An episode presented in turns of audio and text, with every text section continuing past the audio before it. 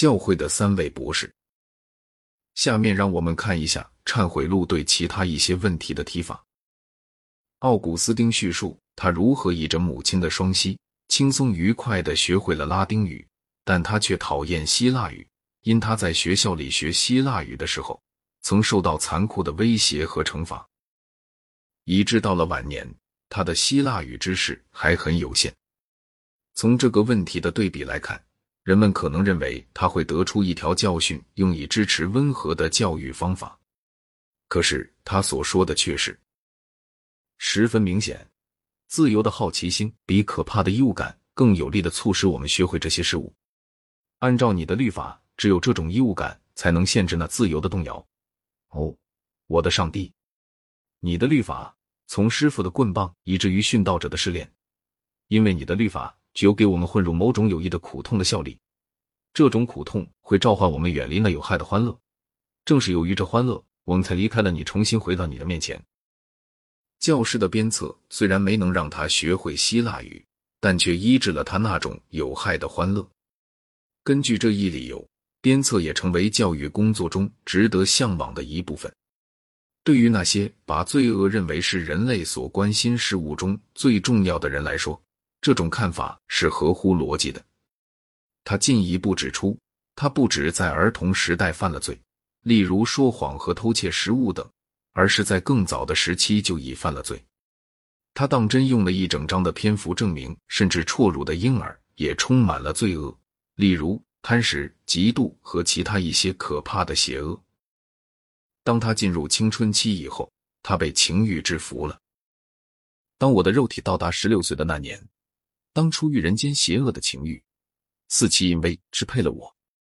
虽然这曾为你的律法所禁止，而我则完全委身于其中的时候，我简直无从得悉我的处境，以及我究竟距离你天庭的喜乐有多远。他父亲没有为防止这种坏事而操心，他只是对奥古斯丁的学业给予帮助。他的母亲圣蒙妮卡和他父亲相反，劝他要保持童真，但却毫无成效。然而，即便是他母亲在当时也没建议他结婚，唯恐家事之类会妨碍他的前途。十六岁时，他去到迦太基，在我的周围沸腾着无法无天的爱情。我现在还没有恋爱，然而却在热爱着恋爱。同时，出于一种根深蒂固的愿望，对自己无所愿望感到憎恨。我寻求我能恋爱的人，热衷于恋爱，并憎恨安全。当时，爱与被爱对我来说都是甜蜜的，尤其在我享受我的爱人时，那就更为甜蜜。因此，我竟以淫欲的污玷污了友谊的清泉，以淫秽的地狱遮掩了他的光辉。这些话叙述了他和一位多年忠心相爱的妇人关系。他为他生了一个男孩，奥古斯丁也很爱这个孩子。在他改宗之后，曾特别关心这孩子的宗教教育。他和他母亲必须开始考虑，他应该结婚的时候到了。他和他母亲所赞许的一个少女订了婚，于是他必须和他以前的情人断绝关系。他说：“我的情人，作为我结婚的障碍，被人从我身边扯走了。我这颗依恋着他的心被人扯裂、受伤和流着鲜血。他把孩子留给我，自己回到非洲。”并向你发誓，绝不结交其他男人。但由于未婚及年幼，两年之内尚不能举行婚礼。期间，他又结识了一个情人，但这次却不如以前那么公开，并且很少为人所知。他的良心使他越发不安了。于是，他经常祷告说：“主啊，赐给我贞操和克制吧，只是不要在当前，在他婚期尚未到来以前。”宗教终于获得了全胜，此后他终生一直过着独身生活。现在，让我们回叙一下较早的时期。十九岁那年，当他精通了修辞学之后，西塞罗的作品重新把他引向了哲学。他试着阅读圣经，但发现他缺乏西塞罗式的威严。就在这时期，他信奉了摩尼教，这是曾使他母亲大为伤心。他当了修辞学的专业教师。但也热衷于占星术。晚年时，因占星术教导，你的罪之所以不可避免，其原因在于天上，而厌弃了它。他尽量阅读拉丁文的哲学书籍。他特别提及，在没有教师的帮助下，理解了亚里士多德的十大范畴。我这个邪情恶欲的万恶奴才，自行阅读了一切所谓文艺之书，懂得我所能读到的一切。可是这究竟与我自己有了什么益处？因为我背向光明，面对着被光照亮的东西，因而我的脸面本身却未得到光辉的照耀。这时，他认为神是一个巨大的光辉物体，而他本身则是那物体的一部分。我们本来期待他详述一下摩尼教的教义，而不只是指出他们之为荒谬。使人感到兴趣的是。圣奥古斯丁反对摩尼教最初的一些理由，却是有关科学的。当他回忆从一些卓越的天文学家做其中所学到的一些知识时，他说：“我把那些作品和摩尼基乌斯所说的对比了一下。他以狂人式的愚蠢，大量写下了内容丰富的关于各至、夏至、春分、秋分、日月食以及其他被我从世俗哲学书籍中学到的有关问题的论证，没有一样能够使我满意。”但是我却被命令着相信这些，他们不但不符合我自己推算与观察的结果，而且还与他们互相悖谬。他特别细心的指出，科学上的错误不能成为信仰方面错误的标志，只有以权威自居，说成是得自神的灵感时，那才成为信仰方面错误的标志。这令人设想，如果奥古斯丁生在伽利略所处的时代，那么他又将作何感想？为了想解决他的疑问，摩尼教中一位以学问最为著称的主教浮士德会见他，并和他进行了辩难。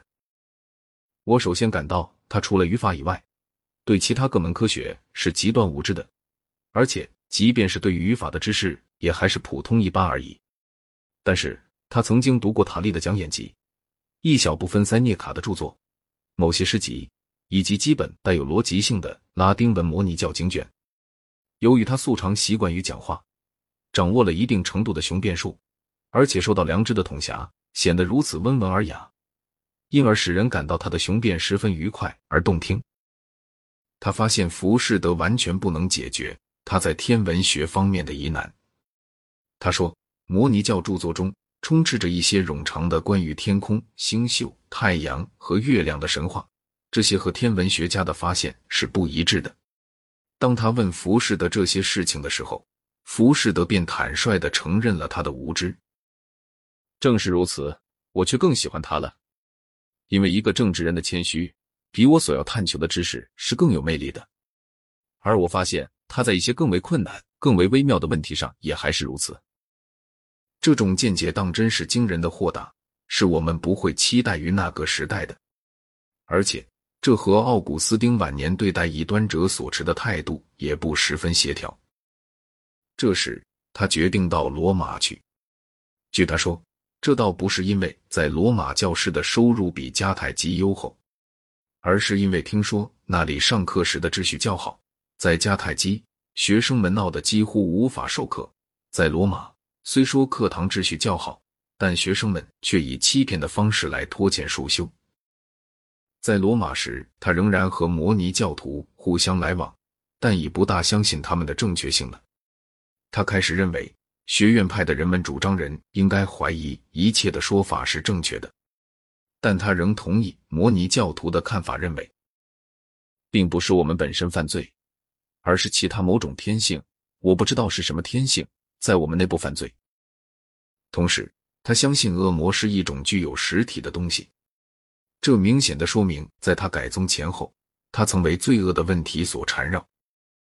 在罗马大约住了一年以后，西马库斯长官把他送到米兰，因为米兰市曾要求派遣一位修辞学的教师。在米兰，他结识了安布洛斯，全世界知名人士中最杰出的人物之一。他逐渐爱上了安布洛斯的慈祥。并于天主教教义与摩尼教教义二者之间，更多的爱上了前者。以前他从学院派学到的怀疑主义，却暂时使他踌躇不前。由于那些哲学家没有基督教熟之名，所以我坚决拒绝把我这病弱的心交托给他们来看护。在米兰，他和他母亲生活在一起。母亲对于促成他改宗的最后阶段起了很大作用。他是个热心的天主教徒。奥古斯丁总是以一种尊敬的笔调来叙述自己的母亲。在这一期间，由于安布洛斯忙得没有机会和他私下交谈，这时母亲便对他更为重要了。奥古斯丁于该书中将柏拉图哲学与基督教教义进行比较的那一章是饶有兴趣的。他说，主在这时赐给他一些从希腊文译成拉丁文的柏拉图主义者的著作，虽然字句有些出入，但根据不同的理由，我于其中读到以下的旨句：太初有道，道与上帝同在，道就是上帝，这道太初与上帝同在，万物是借着他造的。没有他，就没有万物。他所创造的是生命，这生命就是人的光。光照在黑暗里，而黑暗却不接受光。虽然说人的灵魂给光做见证，但它本身却不是光。只有上帝，上帝的道才是真光。它照亮一切生在世上的人，并且他在世界之中，而这世界也是借着他创造的，但世界却不认识他。但是我没有从中读到。他到他自己的地方来，他自己的人倒不接待他。凡接待他的，就是信他名的人，他就赐他们权柄，做上帝的儿女。他没有在其中读到道成肉身，住在我们中间，也没有读到他就自己卑微，存心顺服，以至于死，且死在十字架上，也没有读到因耶稣的名，无不屈膝这些话。范言之。他从柏拉图主义者那里找到了道的形而上学教义，但是没有找到道成肉身以及人类救赎的教义。与这些教义相似的因素曾存在于奥尔弗斯教或其他神秘宗教，但奥古斯丁则似乎对此一无所知。总之，这些宗教并不像基督教那样与比较近期的历史事件发生过联系。与二元论者的摩尼教徒相反，奥古斯丁开始相信罪恶并不起源于某种实体，而是起源于意志中的邪恶。他在圣保罗的著述中找到了特殊的安慰。经过深刻的内心的斗争之后，他终于在公元三八六年改了宗教。他抛弃了教职、情人和未婚妻，在短期间的谪居默想后，接受了安布洛斯的洗礼。他母亲为此感到高兴，但不久他便死去了。公元三八八年，他回到非洲，在那里度过余生。这时，他完全忙于主教的公务和进行写作，来驳斥杜纳图斯派、摩尼教以及培拉鸠斯派等一端。